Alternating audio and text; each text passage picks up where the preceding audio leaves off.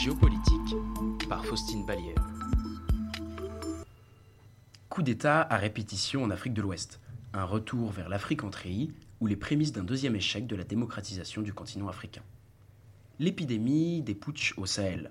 C'est l'expression journalistique qu'utilisa Emmanuel Macron le 28 août dernier dans son discours de rentrée des diplomates français à l'Élysée pour qualifier la série des coups d'État militaires en Afrique francophone des dernières années. Guinée en septembre 2021, Mali en mai 2022, Burkina Faso en septembre de la même année, Niger en juillet 2023.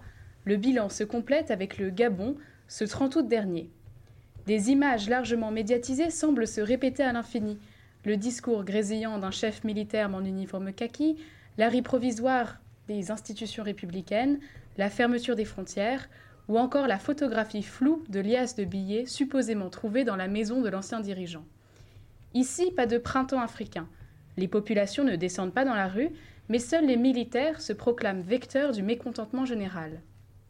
Le mythe de l'homme fort, jeune, résistant, intègre de l'officier africain reste donc toujours bien présent dans les esprits, héritage d'une longue tradition de junte et d'un contexte actuel où, parmi des institutions gouvernementales défaillantes, seule l'armée semble encore résister à la corruption.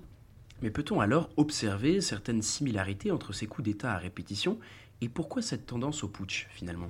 Alors, si les situations nationales ne sont pas exactement les mêmes, on observe cependant des problématiques analogues.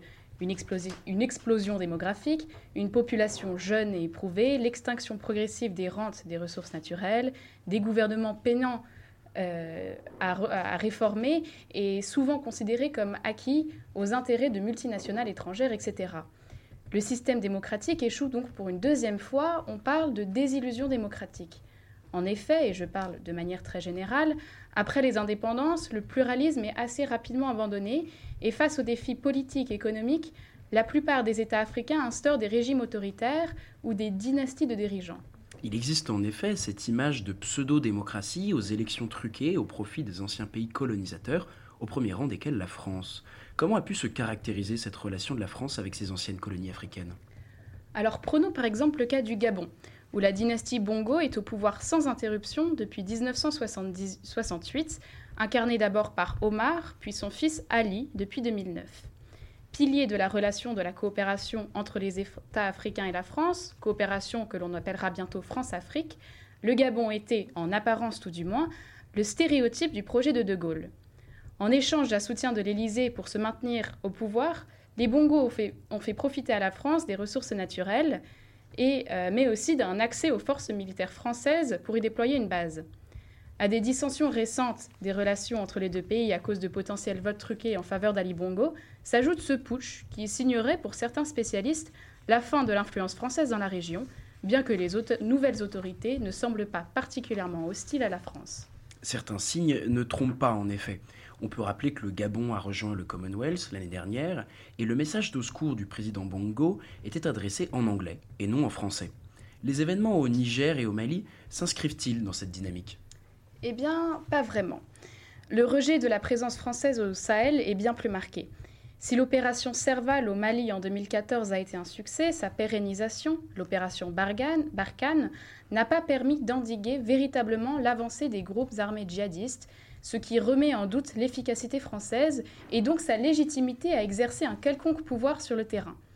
En effet, si l'aspect technique et instructif de l'aide militaire française est essentiel, Paris a redéfini les conditions de son engagement et se rediriger avant le putsch au Mali vers davantage de coopération européenne.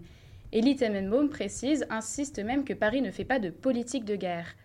À cela s'ajoutent les tentatives de désinformation de la Russie, notamment à travers le groupe de mercenaires Wagner depuis 2017, pour qui la France sèmerait délibérément le trouble pour sécuriser ses influences et la lassitude des populations quant au discours moralisateur de la France notamment au sujet des droits humains.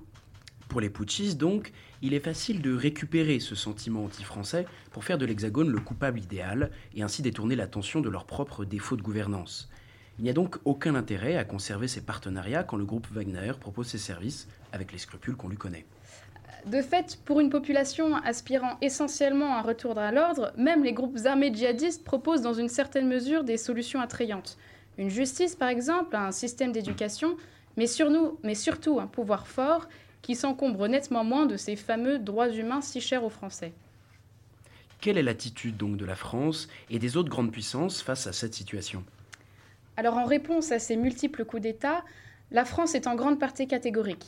Elle ne reconnaît pas les putschistes, proclame son soutien aux anciens dirigeants, comme le confirmait Macron dans son élocution citée plus haut, en faisant référence tout particulièrement euh, au président Bazoum du Niger, et promettant même à la CDAO, qui est la communauté économique de l'Afrique de l'Ouest, une aide militaire dans le cas extrêmement improbable d'un conflit ouvert. La France est pourtant assez isolée dans cette prise de position. L'Union européenne, Washington et même Pékin ont des, intérêts à protéger et cherchent la nuance. En effet, la Maison-Blanche préfère garder un dialogue ouvert avec les pouvoirs en place. En plus de leur base de, drones importante dans la région, les Américains y mènent de, de nombreux contrôles de trafic de drogue et d'humains. De plus, il est primordial que ces pays ne tombent pas dans le cercle d'influence russe. Pour l'UE, c'est la même affaire. Frontex, par exemple, l'agence des gardes frontières européens, possède des checkpoints importants au Niger. La Chine, enfin, elle, première partenaire économique dans la région, loin devant la France, cherche en priorité à défendre ses intérêts économiques. Chronique géopolitique par Faustine.